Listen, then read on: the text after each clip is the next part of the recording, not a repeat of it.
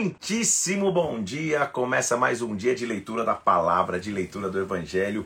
Quero ver quem está firme aqui, quem já chegou hoje nesse dia de feriado. Espero que você esteja aqui junto para a gente ler a palavra de Deus, buscar a presença do Senhor, ler mais uma vez, mergulhar naquilo que Ele tem para cada um de nós nesse dia, em nome de Jesus. Vamos nessa, vamos ler a palavra do Senhor e eu sei que Ele vai falar conosco nesta manhã. Bom dia para você que está chegando aí. Vamos orar.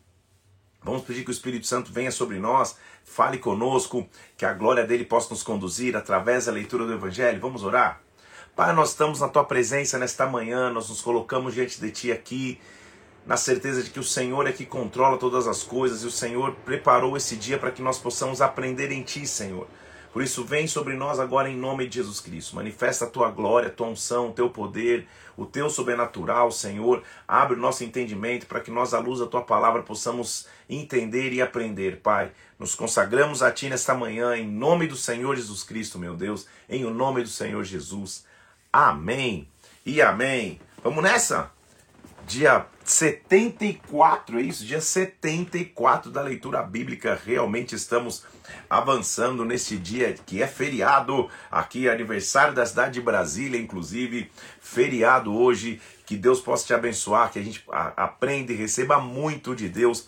Abra comigo aí, estamos em meio aos profetas menores como já disse, não porque diz respeito à sua importância, mas sim ao tamanho de sua obra literária. Então nós vamos ver alguns hoje aqui. Vamos terminar o livro de Amós, vamos entender o que Amós está profetizando. E todo profeta segue a mesma linha, né? Ele, ele, ele confronta o pecado, ele alerta das consequências de não ter aliança com Deus e ele mostra um caminho de esperança. Todo profeta segue essa, essa, linha muito parecida. Então vamos nessa. Abra comigo aí Amós capítulo de número 70, 74. Amós capítulo 4, no dia 74. E vamos que vamos, vamos nessa. Amós 4, então, ele começa mostrando ou confrontando as mulheres de Samaria as mulheres, então, Samaria é, é, é, é, o reino do norte, é Israel. E ele diz assim: ou oh, escutem essas palavras, olha como ele já é forte. Vacas de Bazã, claro que, né? Meu Deus do céu, o cara já está chamando vacas de Bazã, eram vacas que só engordavam, só comiam do melhor. Que estáis no monte de Samaria. Vocês oprimem os pobres, esmagam os necessitados e dizem ao vosso marido: dá cá e bebamos. Ou seja, vocês só querem viver na festa oprimindo o pobre, vivendo de injustiças, querendo continuar é, é, é, é somente na, na, nas tuas bebedices. Jurou o Senhor pela sua santidade, que dias estão para vir sobre vós, em que vos levarão com anzóis e as, vos, e, e as vossas restantes como fisga da pesca, ou seja, vocês vão ser levados de novo, cativeiro sendo, sendo profetizado. Israel está numa cegueira espiritual. Vinde a Betel, e transgredi a Gilgal e multiplicai as transgressões. Olha o que vocês estão fazendo com Gilgal e com Betel. Cada manhã trazei vossos sacrifícios e de três em três dias vossos dízimos. Vocês oferecem sacrifício de louvores, que é levedado. Apregoai ofertas voluntárias e publicais, porque disso gostais, ó filhos de Israel, diz Senhor seu Deus. Ou seja, vocês estão vendo de maneira mecânica vocês não estão vivendo uma aliança com Deus, vocês estão de oferta em oferta, de sacrifício em sacrifício, mas Deus, na verdade, não está no coração de vocês, só nas atitudes é, automáticas de adoração, entre aspas. Também vos deixei de dentes limpos em todas as cidades, e com falta de pão em todos os vossos lugares. Vocês vão passar por períodos de fome. Contudo, não vos convertestes a mim, disse o Senhor. Além disso, eu vos retive a chuva três meses antes da colheita. Fiz chover sobre uma cidade e sobre, uma cidade choveu, sobre outra não.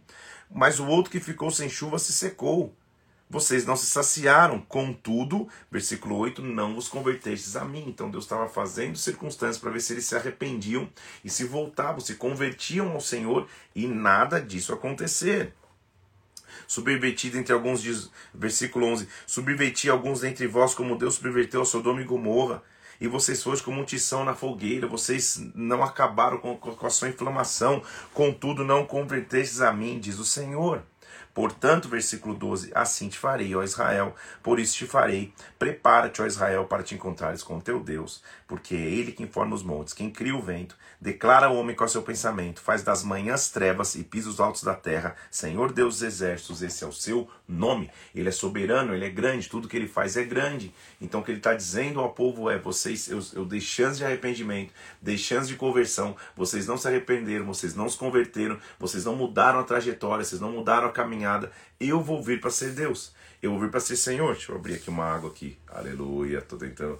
Sabe, sabe pensei que ia fazer uma, uma, uma, uma pegada, uma vídeo cacetada agora que abriu, deu certo. Aleluia. Vamos nessa. Capítulo 5. É a nossa frase de hoje. Buscai ao Senhor e vivei. A chave de vida é a busca a Deus, é o relacionamento com Deus. Quando estamos distantes afastados de Deus, nós começamos a nos esfriar cada vez mais. E aí ficamos, ficamos muito suscetíveis à queda, vivemos na carne, vivemos na imoralidade, ferimos a aliança com Deus. Ouvi essa palavra que levanta o versículo 1 do capítulo 5, como lamentação sobre a casa de Israel. Caiu a virgem de Israel, nunca mais tornará a levantar-se. Estendida está na sua terra, não há quem a levante. Destruição. Porque assim diz o Senhor, a cidade da qual saem mil conservará cem. Vai ter perda. Aquela que sai em cem conservará dez. Vai perder. Pois assim do Senhor a casa de Israel, buscar, buscai-me e vivei. Versículo 6: Buscai ao Senhor e vivei, para que não irrompa na casa de José como um fogo que a consuma, e não haja em Betel quem o apague. O profeta então sempre oferece um caminho de redenção, e o caminho é buscai ao Senhor e vivei. Não há outra opção de vida, não há outra resposta que você vai ter melhor a não ser a busca ao Senhor. Busque ao Senhor e viva. Busque ao Senhor e encontre vida. Buscai ao Senhor e vivei. Essa é a nossa frase de hoje. Procurai o que faz o. Olha o versículo 8. Procurai o que faz o sete estrelas e Orion. Ou seja, vocês estão buscando astrologia, ele está citando astros. Torna a densa treva em manhã, muda o dia em noite. O Senhor é o seu nome. Ele que faz vir a sua destruição. Ele é o Senhor. Olha o versículo 14. Buscai o bem e não o mal, para que vivais, e assim o Senhor, o Deus exército, estará convosco, como vocês dizem. Aborrecei o mal, ame o bem. Estabelecei na porta o juízo. Talvez o Senhor, Deus dos exércitos, compadeça o restante de José. Voltem-se a Deus. Buscai o Senhor e vivei. A única opção de vida, a única esperança de vida é buscar ao Senhor. Que seja a nossa rotina diária. Busca ao Senhor, busca a Deus, é a opção que a mão está apresentando. Ele está dizendo: olha, o que Deus quer não são só os sacrifícios, ele quer justiça. Olha só o que ele diz versículo 21. Aborreço, desprezo as vossas festas, as vossas assembleias solenes, eu não tenho prazer nenhum.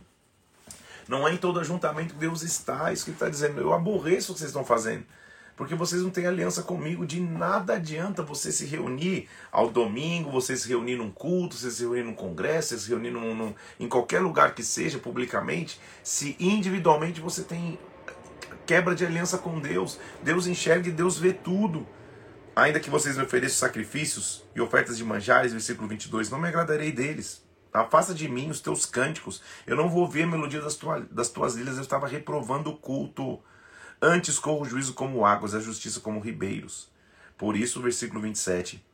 Vos desterrarei para além de Damasco, diz o Senhor, cujo nome é o Deus dos exércitos. Que coisa triste é ver que Deus reprova o culto daquele que não tem aliança com ele. Ele está dizendo: não adianta tocar tua lira, não adianta fazer teu sacrifício. Você tá, não tem aliança comigo, você está quebrando a aliança comigo.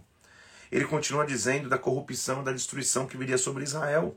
Ai dos que andam à vontade em Sião, versículo 1 do capítulo 6, que vivem sem receio. Ai daqueles que estão que, que vivendo como se nada tivesse acontecendo. Vós que imaginais, versículo 3, estar, estar longe o dia mal e fazer chegar no trono de violência, dormindo em casa de marfim, vos espreguiçando sobre o vosso leito, vivendo nesse conforto, achando que nada vai acontecer. Assim diz o Senhor, versículo 7: Portanto, agora ireis em cativeiro, entre os primeiros que forem levados cativos.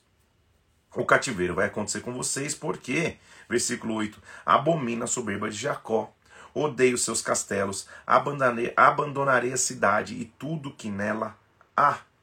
Deus vai vir e vai, e, e, e vai julgar a cidade que está distante dele. Pois eis, versículo 14: Eis que levantarei sobre vós, casa de Israel, uma nação, diz o Senhor dos Exércitos, que vos oprimirá. No caso de Israel, seria, seria a Síria. A Síria viria contra eles. Então, ele está ele, ele tá vendo, vocês estão vendo no conforto de vocês, nos cultos de vocês, como se tudo estivesse normal, como se nada estivesse acontecendo. Eu vou vir contra vocês. Vejam que interessante o capítulo 7. Ele está tendo visões. E, e, nesse primeiro ele vai ver a visão do gafanhoto, do fogo e do prumo. São, é, e, e ele está tendo visões de, de, de circunstâncias que o clamor não vai mudar. Olha lá, isso me fez ver, ver o Senhor, capítulo 7. Como todo profeta tem visões, mais uma vez agora Amós está tendo visões. Isso me fez ver o Senhor Deus, versículo 1 do capítulo 7. Ele me formava, que ele formava gafanhotos a surgir ao rebento da erva serôdio. Vinha uma, uma, uma praga de gafanhotos. Tendo eles comido toda a erva da terra, disse eu, versículo 2: Senhor Deus, perdoa, rogo-te, como que vai subsistir Jacó, porque é pequeno. Então o Senhor se arrependeu disso e não acontecerá, disse o Senhor. Então ele clamou, resolveu. Primeiro clamou, resolveu. Arrepender é mudar de ideia. Isso me mostrou de novo Senhor, um fogo para exercer justiça. Quando ele viu o fogo devorando, ele clamou: Senhor, cessa o fogo, porque é pequeno. E o Senhor se arrependeu. Isso não vai acontecer há janelas de, ju, de, de, de, misericórdia, mas há janelas de juízo. Quando a janela de misericórdia se fecha, o juízo de Deus tem que começar. Então, primeiro ele viu gafanhotos vindo, ele clamou: Senhor, não faz, e o Senhor segurou. Ele viu um fogo vindo consumir, Senhor, não faz, e o Senhor segurou. Aí, no versículo 7, ele vê sobre um muro levantado um prumo que, e um homem que tinha um prumo na mão. Prumo é um instrumento de medição para ver se está equilibrado, se, se, se, se não está tombado, se não está desequilibrado. Então o Senhor me disse: O que você vê, Amós? E eu respondi: Um prumo, versículo 8. E ele me disse: Eis que eu porei um prumo no meio do povo de Israel, e jamais passarei por ele. Os altos de Isaac serão assolados, destruídos, os santuários de Israel levantar-me-ei com espada contra a casa de Jeroboão, que era o rei ele iria trazer o prumo. As janelas, como eu já te disse, de misericórdia, janelas de juízo. O prumo de Deus, o alinhamento de Deus ia chegar.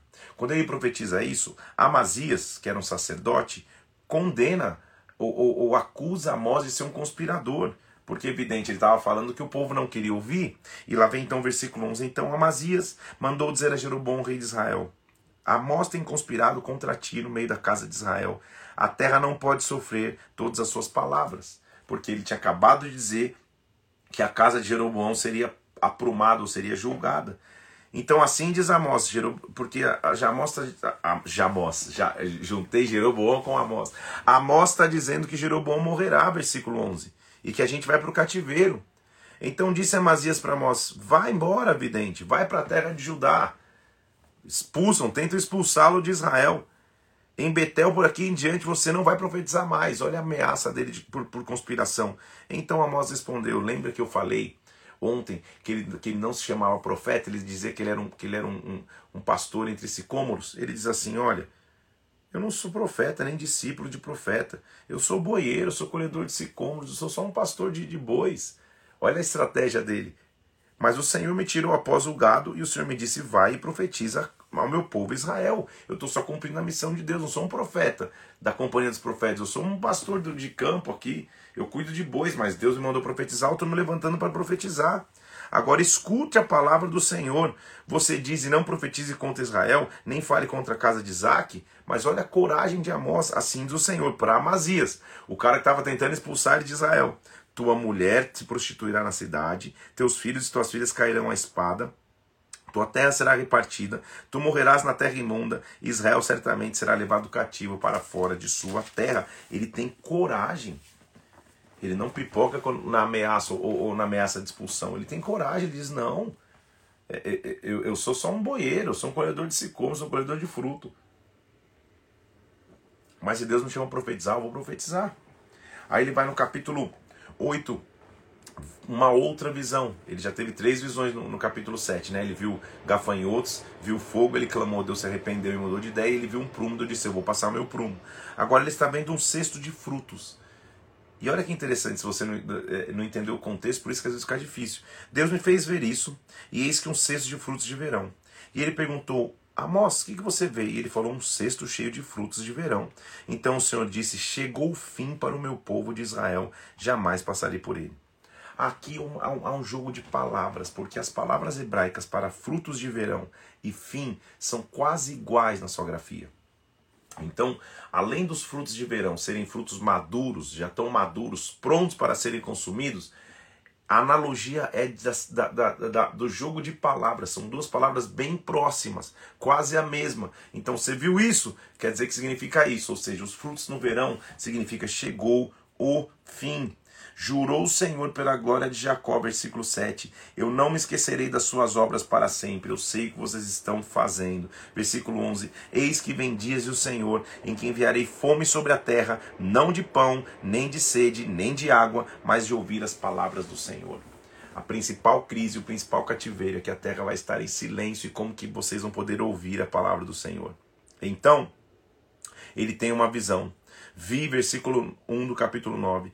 O Senhor em pé junto ao altar e me disse: Fere os capitéis. Capitéis são as colunas de sustentação. Fere as colunas do templo. Os, os, os umbrais vão estremecer. Faz tudo em pedaço, porque eu matarei a espada até o último deles e nenhum escapará. O templo iria ser destruído. O templo iria cair. Deus era o alicerce do templo, mas o templo ia cair. Só que ele não vai terminar na destruição. Como todo profeta, ele vai terminar com promessa de redenção. E depois de todo de tudo caído, Amós 9, capítulo 9, versículo 11, ele vai falar de uma promessa bastante importante que com certeza você já ouviu porque ela é repetida em Atos. Naquele dia, versículo 11, levantarei o tabernáculo caído. Lembra que estava caído? Mas ele vai levantar o tabernáculo caído de Davi. Ele não está falando de levantar o tabernáculo ou o templo de Salomão, ou até mesmo o tabernáculo de Moisés. Ao levantar o que estava caído, e Atos vai repetir isso de novo, ele está falando sobre levantar o tabernáculo de Davi. Davi não é um prédio físico. Davi é uma estrutura de adoração e Davi é a linhagem da qual sairia o filho de Davi, o leão da tribo de Judá que se levantaria. Então o que ele está dizendo, eu vou restabelecer a adoração, o tabernáculo de Davi, a linhagem de Davi, levantando das ruínas, e eu vou restaurá-lo como fora nos dias da antiguidade. Eis que vem dias, diz o Senhor, que o que labra segue ao que ceifa. O que está plantando já vai estar tá junto com o que colhe praticamente. O que pisa as uvas já está com o que lança semente. Os montes vão estar mosto, os outeiros vão se derreter. Eu mudarei a sorte do meu povo Israel. Reedificarão as cidades assoladas, nelas habitarão, plantarão vinhas, beberão vinho, farão pomares. Eu vou trazer restauração de recurso e de prosperidade. Vou plantá-los em sua terra, eles já não serão arrancados, diz o Senhor. Amós, como todo profeta, profetiza a ruína, a decadência, mas termina profetizando a restauração. Deus vai reconstruir o tabernáculo de Davi. Lembrando a nossa frase de hoje: buscai ao Senhor e vivei. Quando você busca o Senhor, ele começa a reconstruir. Ele começa a restaurar, ele começa a construir de volta o que estava caído, mas primeiramente ele restitui e reconstrói o tabernáculo de Davi, a adoração, a presença de Deus, a linhagem real que está em Davi, ele restaura.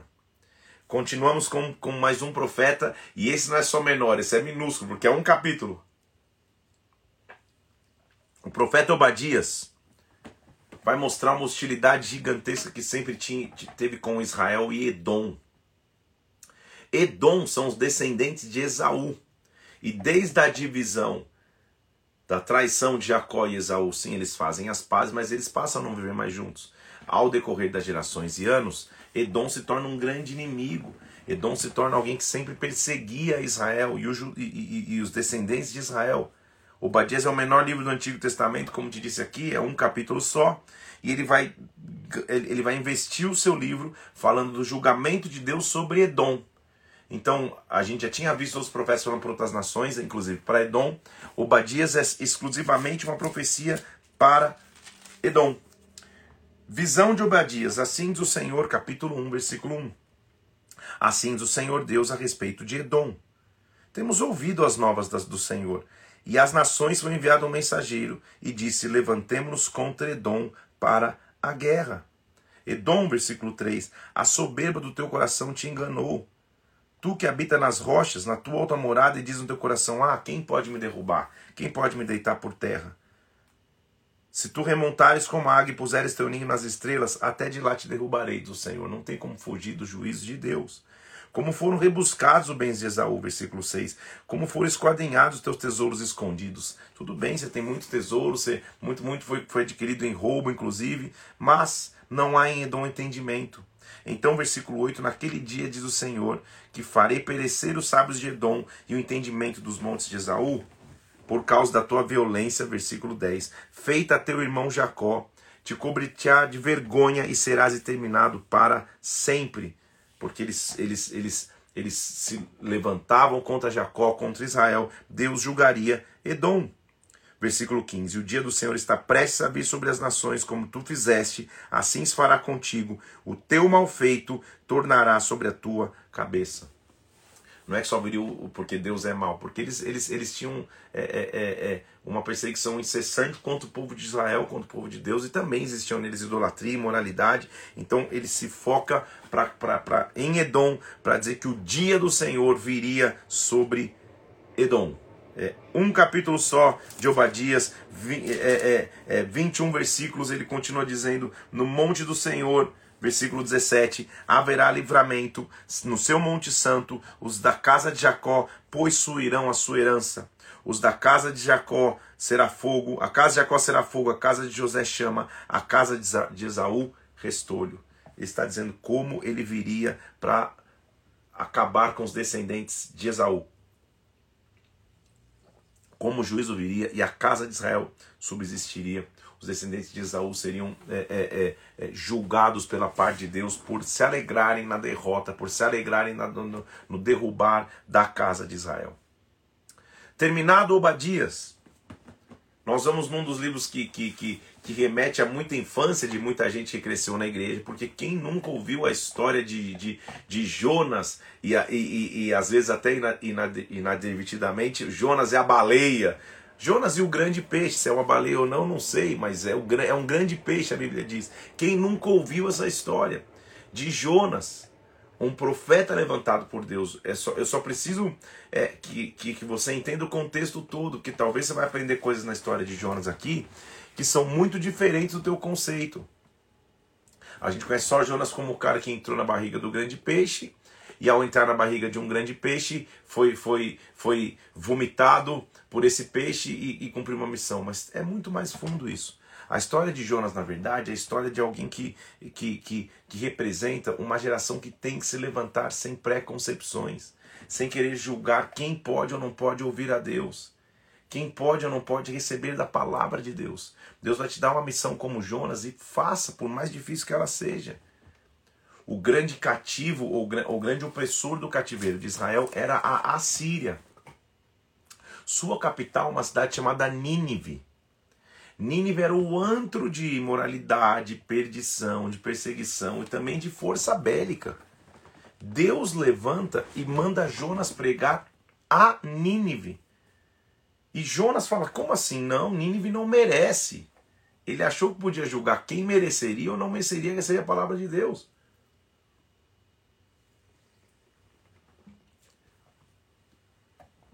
Quando me pergunto, pastor, mas o, o, o Senhor aceita de tudo? Qualquer tipo de comportamento? Evidente que não.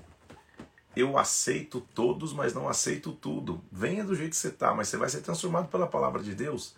Essa é a essência do evangelho, mas não sou eu que vou dizer, não, esse aqui não pode ouvir, esse aqui não é digno de ouvir. Olha a vida dele como tá, olha o que ele faz, olha como ele se comporta. Todo mundo precisa de uma chance de arrependimento. Tem que vir e tem que converter-se dos seus maus caminhos. Mas eu não posso antecipadamente dizer, não, Nínive não merece, Nínive não pode, Nínive não, Deus. Essa capital da Síria de jeito nenhum. Os assírios, então, é, poderiam ouvir a palavra de Deus, Deus está dando a ordem a um homem. Jonas escreveu seu livro, possivelmente durante o reinado de Jeroboão II.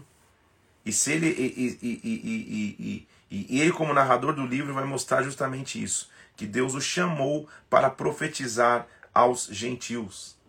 E é importante isso porque Jonas é o único profeta mandado pregar especificamente aos gentios. A maioria profetizava sentença contra as nações vizinhas como eu já te disse aqui em algumas outras lives, sentenças que eles nem saberiam e essas nações nem leriam, nem teriam acesso a essa, a essa profecia. Era mais para mostrar que Deus julga todas as nações. Agora, mandar ir até um local, pregar a uma nação diferente, é muito à frente do seu tempo. Jonas não estava entendendo o tamanho dessa missão. E assim começa. Veio a palavra do Senhor a Jonas, filho de Amitai, e diz: Levanta-te, vai à grande cidade de Nínive e clama contra ela. Sua ali subiu até mim. Clamar contra ela não é só chegar lá e, oferecer palavra de juízo e, ver o fogo do céu caindo. Clamar contra ela é ser profeta. E ser profeta, como nós já aprendemos, é mostrar a consequência do pecado, a consequência de não ter aliança com Deus, mas oferecer um caminho de redenção. Esse terceiro ponto que Jonas não estava meio de acordo. Se fosse lá orar para que o fogo de Deus caísse, talvez ele fosse lá. Ele não estava pronto para estender a mão para redimir. Não sejamos como Jonas, meu irmão e irmã, que tenhamos sempre a mão estendida para que a redenção aconteça enxergando arrependimento, não remorso, como eu disse ontem, enxergando arrependimento, mudando de comportamento, ofereça a mão para ajudar, ofereça a mão para restaurar. Ele diz: Vai à grande cidade de Nínive, clama contra ela, sua malícia subiu até mim. Jonas se dispôs, mas para fugir da presença do Senhor para Tarsis, ele foi para o lado contrário. Tendo descido a Jope, achou um navio que é para Tarsis, pagou a passagem e foi fugir longe da presença do Senhor. Então ele estava não com medo da missão. Eu vou te mostrar aqui no livro de Jonas que ele achava que Nínive não era digna de receber a palavra, por isso ele estava fugindo, não era por medo. Não era porque ele tinha medo. Vou te mostrar aí, você vai ver. Então, ele fugindo nesse, nesse navio, indo para o outro lado. Você conhece a história. Se não conhece, nós estamos vendo junto aqui. O Senhor lançou sobre o mar uma, um forte vento, uma grande tempestade. O navio estava quase se despedaçando. Você também, quando está distante da presença de Deus, está longe da presença do Pai, está longe da aliança com Ele, está longe da chamada que Ele te fez fazer, está pecando inadvertidamente sem, sem se arrepender, pecou ou esconde pecados, Deus começa a causar tempestades. O barco está quase naufragando até que você acorde. Então, os marinheiros, com medo, tá todo mundo no navio, começou uma tempestade, clamavam cada um ao seu Deus, era aquela loucura. Lançavam a mar a carga que estava no navio para aliviarem o peso dela, Jonas tinha descido ao porão e dormia profundamente. Como você pode dormir numa tempestade todo mundo desesperado? Todos que estão ali estão preocupados com sua vida. Jonas já está vivendo de forma inconsequente a sua vida. Se viveu, viveu, se não viveu, não viveu, ele sabia que estava fugindo da presença de Deus. O que Jonas também deveria saber é que aquela tempestade estava sendo causada por ele, por sua quebra de aliança com Deus. Como que você pode dormir enquanto está tudo caindo ao teu redor? Como que você pode ficar apático quando está tudo sendo destruído ao teu redor? Então chegou o mestre do navio e falou: Você está doido, cara? O que está acontecendo contigo? Versículo 6. Está agarrado no sono? Levanta e invoca o teu Deus. Talvez esse Deus se lembre de nós. Levando o estado de dormência. Por que, que ele estava dormindo? Porque ele sabia que a culpa era dele. Ele queria dormir para ver se a coisa passava. E não é assim que se resolve. Clama ao teu Deus. E eles diziam uns aos outros: Vamos, vamos vir lançar sortes, para que saibamos por causa de quem nos sobreveio esse mal. Havia algumas formas de lançar sortes. Eram sistemas antigos de tentar mostrar, calma aí, é, é, é, é quem é o culpado. Era o sistema de lançar sortes. Um deles, por exemplo, era pegar pedrinhas de cores distintas, ou, ou, ou, ou pedras, é, é, uma pedra marcada em específico, você mostrava o que tirou essa pedra, a sorte está sobre ele, ou seja, é ele. Outro era com gravetos, haviam sistemas de tirar sortes. Não, não, a Bíblia não explica qual foi o sistema. O fato é que eles fazem um sistema de sortes ali, um torneio de paro ímpar, um torneio de jockey-pô. Jonas vai indo para a final, quando ele chega na final, ele ganha, a, a, a sorte caiu sobre eles, sobre ele, porque Deus sabia que era. Então disseram: declara-nos, calma aí, cara. Por que que tá vindo esse mal sobre nós? Por que, que o navio está quase afundando? Qual que é a tua ocupação? Da onde você vem? Qual a tua terra? Que povo você é? E ele respondeu: Eu sou hebreu. Eu temo ao Senhor, Deus do céu, que fez o mar e a terra. Então os homens ficaram possuídos de grande temor e disseram: O que, que é isso que você fez? Porque ele sabia, os homens sabiam que ele tinha fugido da presença do Senhor, porque ele tinha declarado. Ele sabia. Em algum momento no navio ele conversou comigo, cara, o que, que você tá, qual que é o objetivo da tua viagem? Está indo de férias? Não, não, sabe, na verdade, eu estou fugindo do meu Deus.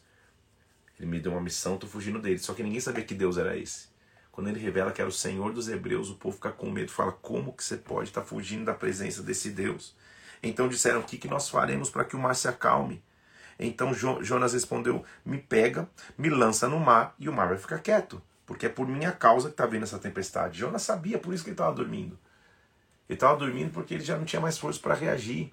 E talvez tudo que você acha melhor fazer é dormir. Agora não, né? Começou o feriado, mas tudo que você acha fazer é dormir. Dormir para esquecer seus problemas, dormir para passar situações, dormir para passar tempestade, não encara de frente. Não foge da presença de Deus, corra para a presença de Deus. Lançaram Jonas no mar, versículo 15, e acabou a fúria do mar. Então deparou o Senhor um grande peixe para que tragasse a Jonas, e Jonas ficou três dias e três noites no ventre do grande peixe. Sempre que a Bíblia fala de três dias, ela está falando de ressurreição.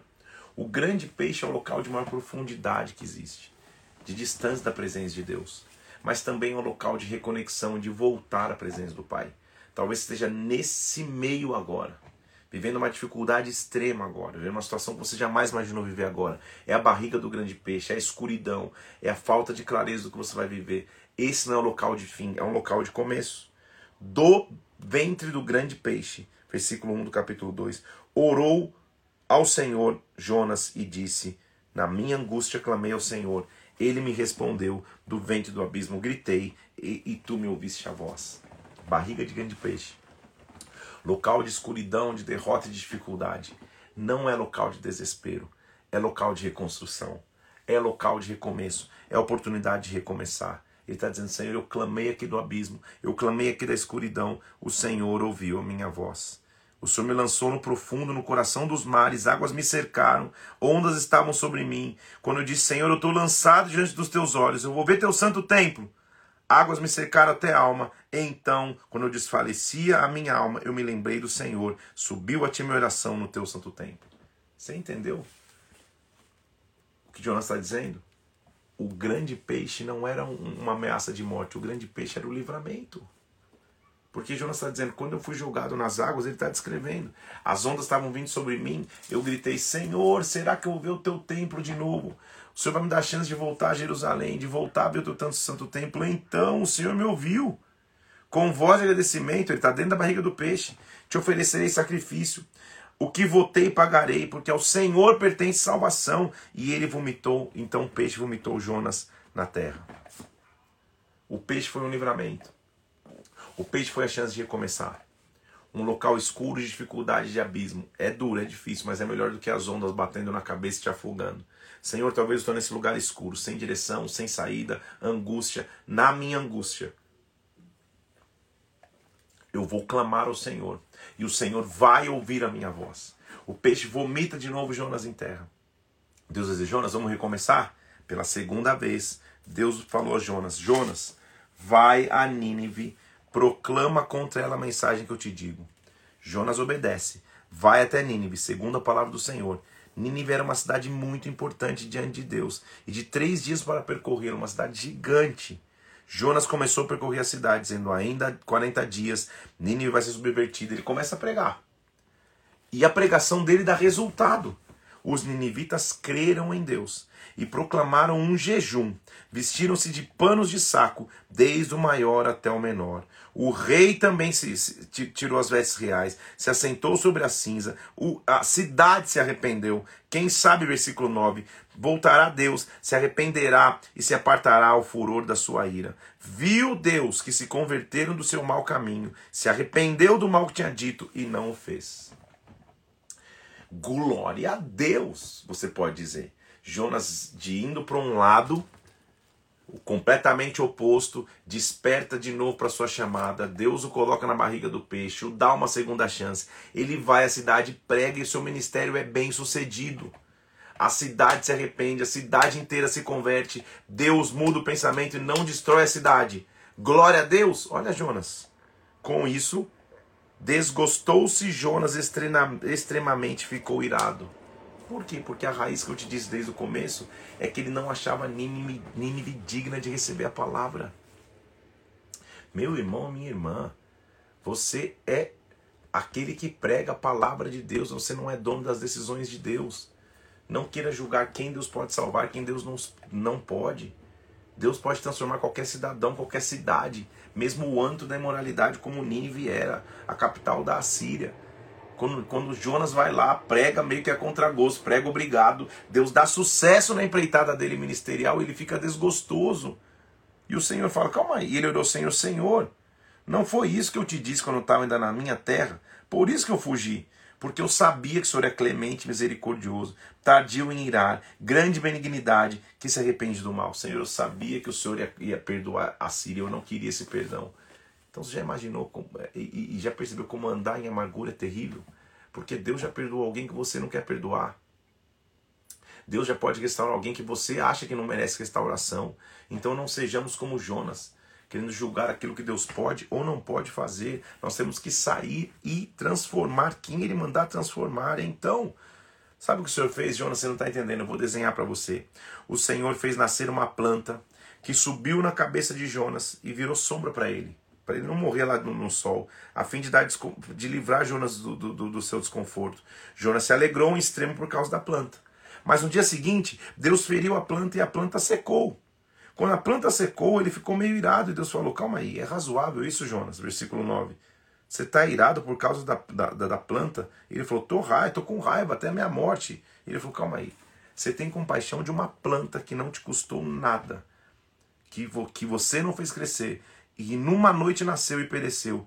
Como que eu não vou ter compaixão de uma cidade onde tem mais de 120 mil pessoas que não sabe discernir entre a mão direita e a esquerda e também tem muitos animais?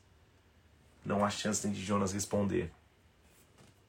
Porque é uma pergunta retórica, ela não tem resposta.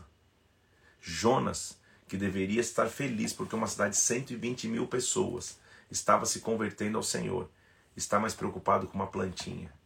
Preocupemos-nos com o que é real, preocupemos com aquilo que Deus se preocupa. Enche a tua vida de preocupações com aquilo que é Deus que faz. Tire o pré-julgamento do seu coração. Se arrependendo, mudando de, de, de, de, conduta, vivendo uma vida real com Deus, qualquer pessoa, cidade ou nação tem chance de se arrepender. Não sou eu quem julgo quem pode ou não pode. Eu não sou dono dessa realidade, eu não sou dono dessa verdade. Essa é a história que Jonas tem que nos ensinar. O último profeta dos menores que nós vamos ver hoje é Miqueias. Miqueias mais uma vez profetizou nos reinados do sul, é, nos reis do sul, para Jotão, Acas e Ezequias. Ele profetiza para Judá.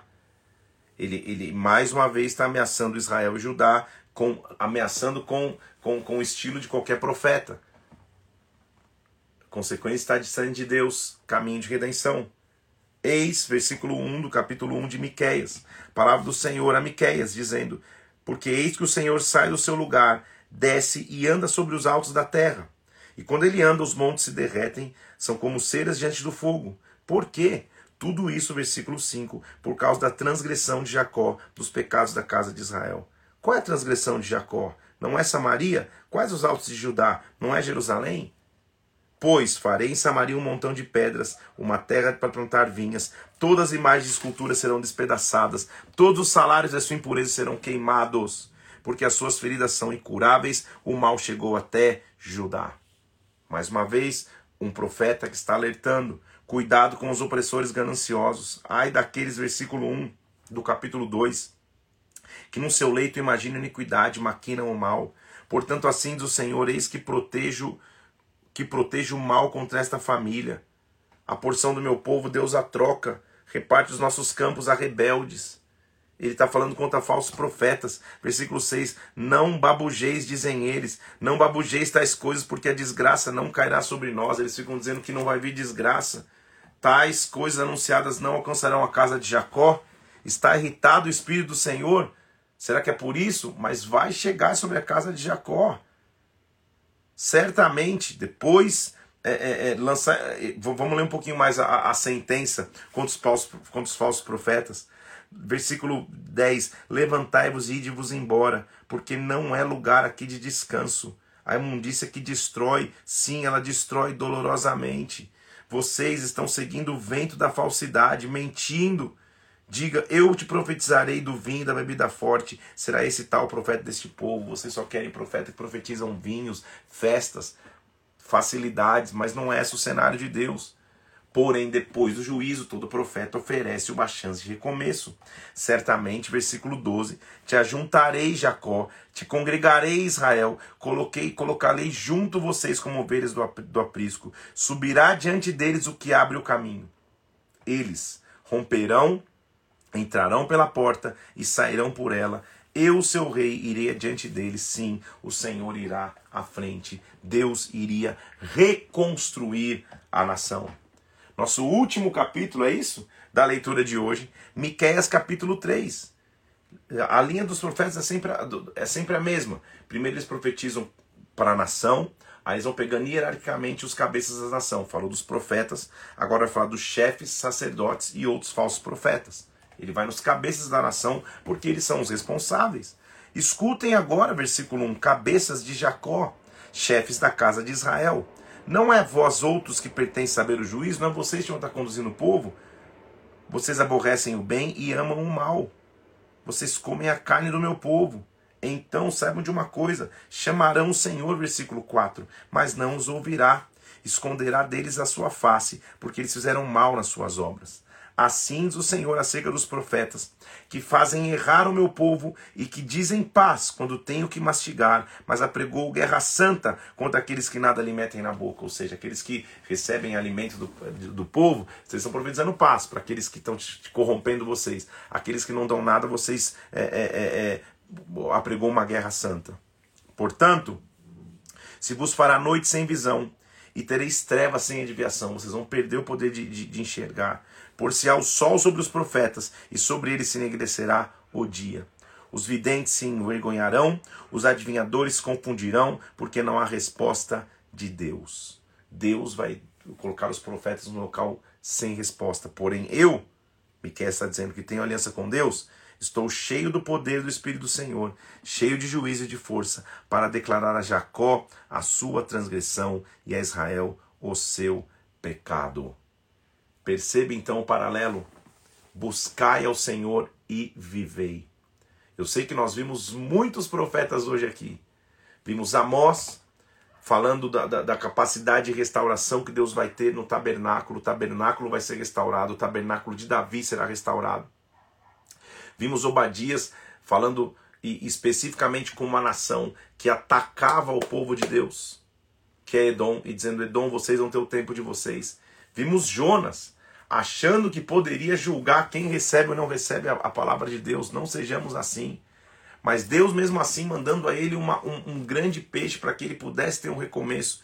Mesmo a contragosto, ele vai e seu, e, e, seu, e seu ministério é bem sucedido na cidade onde ele vai, que é Nínive. Apesar dele não gostar, Deus diz para ele: calma aí, você está preocupado com, com uma plantinha e está é, é, é, desprezando 120 mil pessoas que eu estou salvando? E agora estamos vendo Miqueias que está dizendo para a casa de Israel: olha, vocês profetizam paz quando não há paz, mas mesmo assim eu posso juntar, posso ir à frente de vocês. Todos os profetas podem ficar no vazio, mas se eu tenho aliança com Deus, eu estou cheio do poder do Espírito do Senhor, eu vou cumprir a minha missão.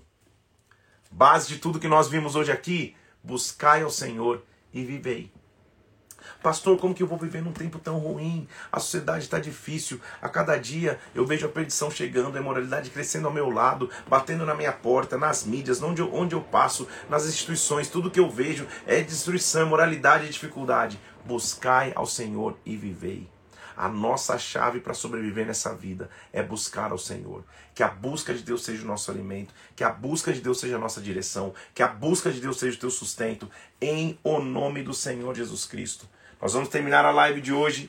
Nós temos amanhã e sexta-feira, praticamente nós vamos terminar o antigo. Te... Amanhã é sexta-feira. Amanhã e sábado, sexta e sábado, nós vamos terminar o Antigo Testamento. Na, na, na no esquema de leitura, termina-se na, na segunda-feira Zacarias 14 e vai sobrar Malaquias. Eu vou dar um jeito de fazer um, um, um, um ajuntado aqui para que a gente termine o Antigo Testamento no sábado, para que semana que vem, na segunda, a gente já inicie o novo. Então começa a avisar a galera aí.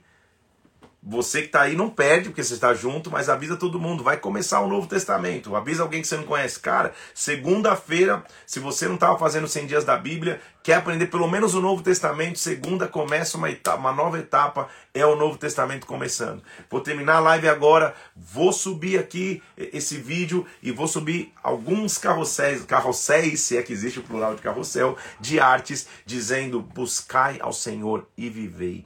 Essa é a nossa esperança. Meu irmão, nós estamos aqui juntos há 74 dias, meu irmão e minha irmã, buscando ao Senhor. Essa é a nossa opção de vida. Que Deus te abençoe, Deus te guarde. Se prepare então amanhã, estaremos juntos amanhã às 7 horas da manhã para buscar o Senhor mais uma vez.